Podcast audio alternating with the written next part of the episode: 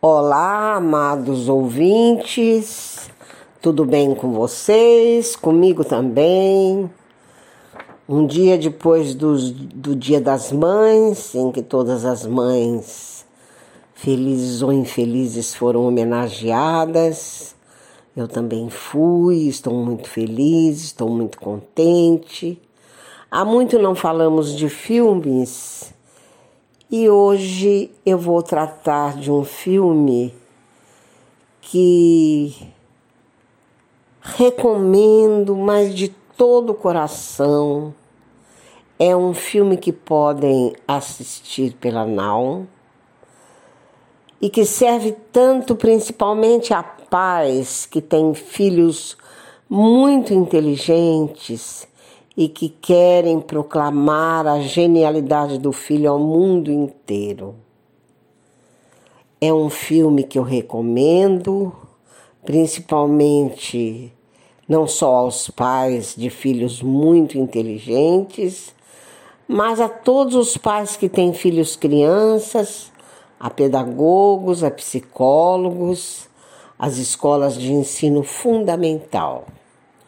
O nome do filme é o nome do próprio protagonista, El Jeremias, que traduzindo para o português seria Jeremias, uma criança gênio que servirá de experiência para a pesquisa de um estudioso no desejo de saber e de comprovar se a genialidade é ou não é hereditária.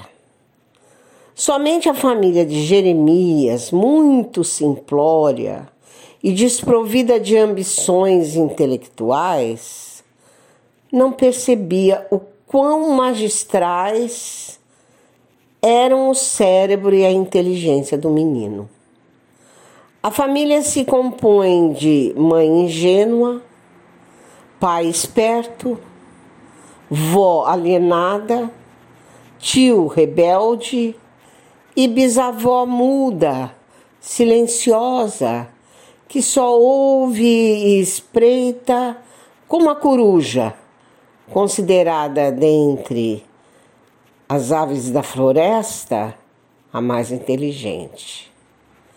Somente quando ficam a par do valor numérico do quociente de inteligência da criança é que a família passa a perceber o quanto ela poderia render financeiramente, o quanto Jeremias poderia render financeiramente a todos ali da família.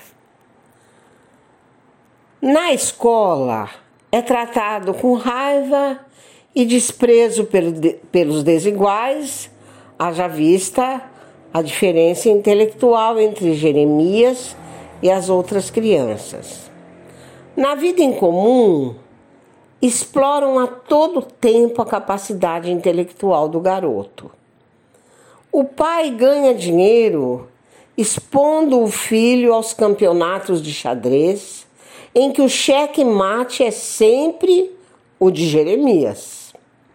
Ele faz os trabalhos escolares dos vizinhos e é mal pago por isso. Estuda filósofos, gênios, músicos, sempre muito preocupado em saber o que seria quando crescesse diante da inteligência que ele próprio comprovava. Para ajudar a mãe nos estudos, Jeremias faz a ela perfeitos todos os exames do ensino médio. Um dia ele é convidado também a cursar medicina quando apenas tinha oito anos, mas recua por medo de cadáveres e de sangue.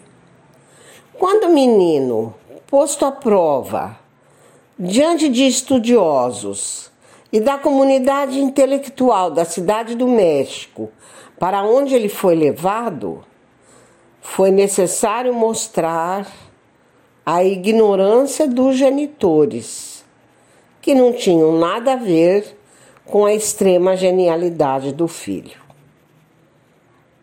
Nesse momento, o garoto vai revelar que também é genial no amor e na benevolência.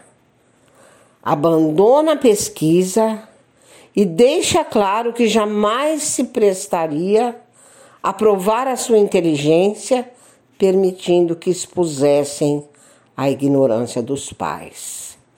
Jamais. Deixa o local da palestra, depois de ter feito uma breve comunicação, e ao final ele diz: De que adianta eu saber tudo o que sei? Se não sei o que serei, e retorna à casa paterna. Ao retornar à casa, Jeremias nos revela outro valor de que os pais geralmente se esquecem, ou seja, de que a casa, o lar, a família é verdadeiramente o porto seguro da infância.